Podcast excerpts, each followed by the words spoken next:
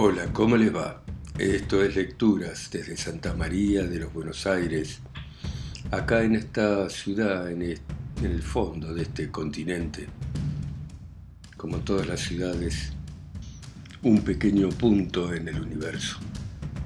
Y vamos a continuar leyendo La Vuelta de Martín Fierro, este libro que se escribió en el siglo XIX que es un poema gauchesco, uno de los poemas y una de las obras más importantes de la literatura argentina, escrito por José Hernández, y donde se cuenta la historia de este gaucho y de la vida de los gauchos, cómo eran llevados por las autoridades para luchar en la frontera, abusándose de ellos.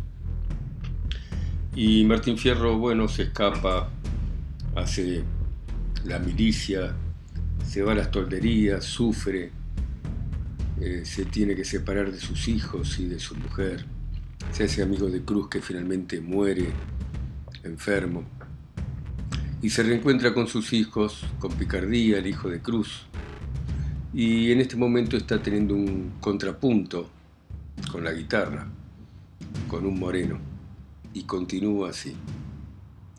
Moreno, vuelvo a decirte, ya conozco tu medida, Has aprovechado la vida y me alegro de este encuentro. Ya veo que tenés adentro capital para esta partida. Y ahora te voy a decir porque mi deber está, y hace honor a la verdad quien a la verdad se duebla, que sos por fuera tinieblas y por dentro claridad. No ha de decirse jamás que abusé de tu paciencia. Y en justa correspondencia, si algo querés preguntar, podés al punto empezar, pues ya tenés mi licencia. Habla el moreno. No te trabes lengua mía, no te vayas a turbar. Nadie acierta antes de errar y aunque la fama se juega, el que por gusto navega no debe temerle al mar. Voy a hacerle mis preguntas ya que tanto me convida y vencerá en la partida si una explicación me da sobre el tiempo y la medida, el peso y la cantidad. Suya será la victoria, si es que sabe contestar. Se lo debo declarar con claridad, no se asombre, pues hasta ahora ningún hombre me lo ha sabido explicar. Quiero saber y lo ignoro, pues en mi libro no está, y su respuesta vendrá a servirme de gobierno para qué fin el Eterno ha criado la cantidad.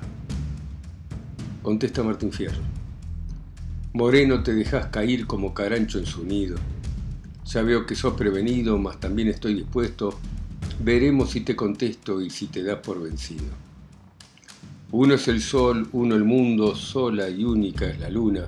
Ansían de saber que Dios no crió cantidad ninguna. El ser de todos los seres solo formó la unidad.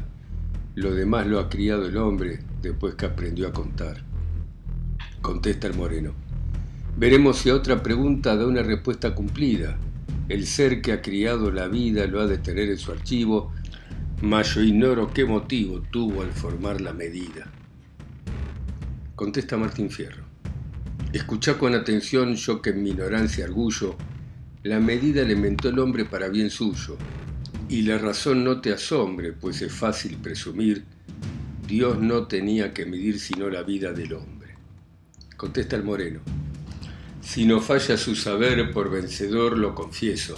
Debe aprender todo eso quien a cantar se dedique, y ahora quiero que me explique lo que significa el peso. Contesta Martín Fierro. Dios guarda entre sus secretos el secreto que eso encierra, y mandó que todo peso cayera siempre a la tierra. Y según comprendo yo, desde que hay bienes y males, fue el peso para pesar la culpa de los mortales. Contesta el moreno. Si responde esta pregunta, téngase por vencedor. Doy la derecha al mejor y respóndame al momento cuándo formó Dios el tiempo y por qué lo dividió. Contesta Martín Fierro. Moreno, voy a decir algún mi saber alcanza. El tiempo solo es tardanza de lo que está por venir.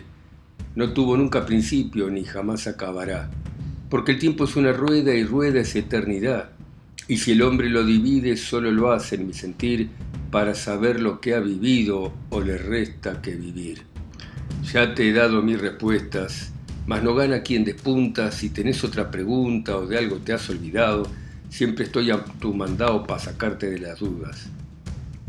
No procedo por soberbia ni tampoco por jatancia, mas no ha de faltar constancia cuando es preciso luchar y te convido a cantar sobre cosas de la estancia. Ansí prepara, moreno, cuanto tu saber encierre, y sin que tu lengua yerre me ha de decir lo que emprende, el que del tiempo depende en los meses que traen R. Contesta el moreno, de la ignorancia de Naides ninguno debe abusar, y aunque me puede doblar todo el que tenga más arte, no voy a ninguna parte a dejarme machetear. He reclarado que en lectura soy redondo como Jota. No avergüence mi redota, pues con claridad le digo, no me gusta que conmigo nadie juegue a la pelota. Es buena ley que el más lerdo debe perder la carrera, así le pasa a cualquiera, cuando en competencia se hace un cantor de media talla con otro de talla entera. No han visto en medio del campo al hombre que anda perdido, dando vueltas afligido, sin saber dónde rumbear, así le puede pasar a un pobre cantor vencido. También los árboles crujen si el ventarrón los azota. Si aquí mi queja brota con amargura, consiste en que es muy larga y muy triste la noche de la redota. Y desde hoy en adelante pongo de testigo al cielo, para seguir sin recelo que si mi pecho se inflama, no cantaré por la fama, sino por buscar consuelo. Vive ya desesperado quien no tiene que esperar, a lo que no ha de durar ningún cariño se cobre, alegrías en un pobre son anuncios de un pesar. Y este triste desengaño me durará mientras viva, aunque un consuelo reciba jamás de alzar el vuelo, quien no nace para el cielo de baldes que mire arriba.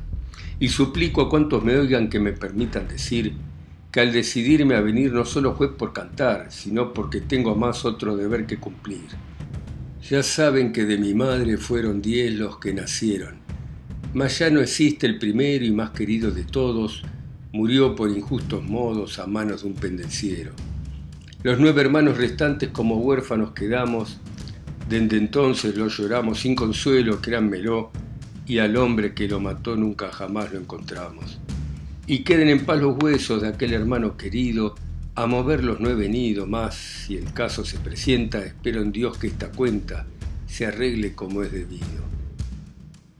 Y si otra ocasión payamos para que esto se complete, por mucho que lo respete, cantaremos, si le gusta, sobre las muertes injustas que algunos hombres cometen. Y aquí pues, señores míos, diré como en despedida que todavía andan con vida los hermanos del dijunto que recuerdan este asunto y aquella muerte no olvidan. Y es misterio tan profundo lo que está por suceder que no me debo meter a echarla aquí de adivino lo que decida el destino, después lo habrán de saber. Contesta Martín Fierro.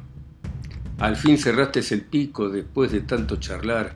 Ya empezaba a maliciar al verte tan entonado que traías un embuchao y no lo quería largar. Y ya que nos conocemos, basta de conversación.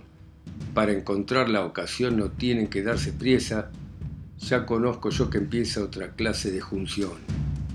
Yo no sé lo que vendrá, tampoco soy adivino, pero firme en mi camino hasta el fin de seguir, todos tienen que cumplir con la ley de su destino. Primero fue la frontera por persecución de un juez, los indios fueron después y para nuevos estrenos, ahora son estos morenos palivio de mi vejez. La madre echó diez al mundo, lo que cualquiera no hace, y tal vez de los diez pase con iguales condiciones, la mulita parenones todos de la misma clase. A hombre de humilde color nunca sé facilitar, cuando se llega a enojar suele ser de mala entraña, se vuelve como la araña, siempre dispuesta a picar. Yo he conocido a toditos los negros más peleadores, había algunos superiores de cuerpo y de vista y juna, si vivo les daré una historia de las mejores. Mas cada uno ha de tirar en el yugo en que se vea. Yo ya no busco peleas, las contiendas no me gustan, pero ni sombras me asustan ni bultos que se menean.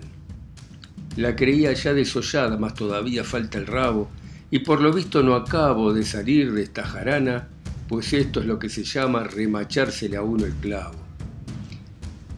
Y después de estas palabras que ya la intención revelan, procurando los presentes que no se armara pendencia, se pusieron de por medio y la cosa quedó quieta. Martín Fierro y los muchachos, evitando la contienda, Montaron y paso a paso, como el miedo que nos lleva, a la costa duro arroyo llegaron a echar pie a tierra. Desencillaron los pingos y se sentaron en rueda, refiriéndose entre sí infinitas menudencias, porque tiene muchos cuentos y muchos hijos la ausencia.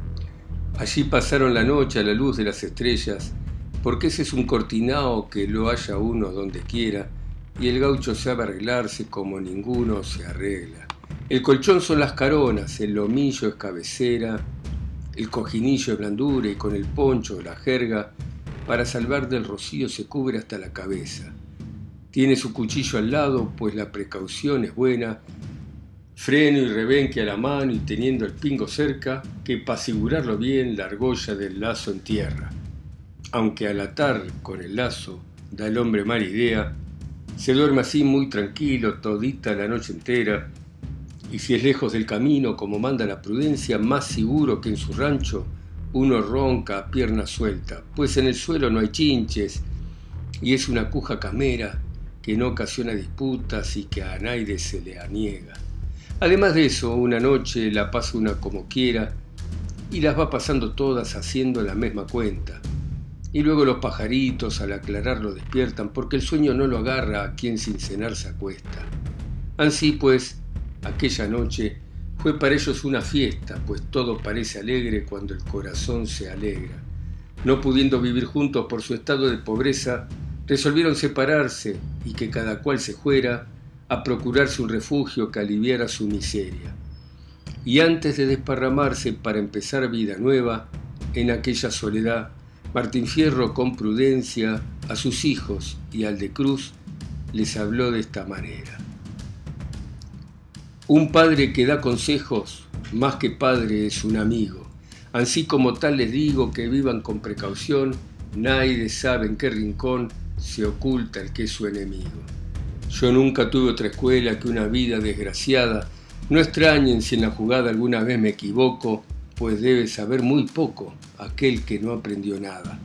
Hay hombres que de su esencia tienen la cabeza llena. Hay sabios de todas menas, más digo, sin ser muy ducho, es mejor que aprender mucho el aprender cosas buenas. No aprovechan los trabajos si no han de enseñarnos nada. El hombre de una mirada todo ha de verlo al momento. El primer conocimiento es saber cuándo enfada. Su esperanza no la cifre nunca en corazón alguno. En el mayor infortunio pongan su confianza en Dios. De los hombres solo en uno con gran precaución, en dos.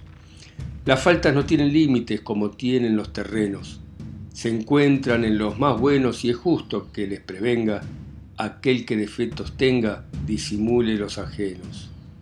Al que es amigo, jamás lo dejen en la estacada, pero no le pidan nada ni lo aguarden todo de él.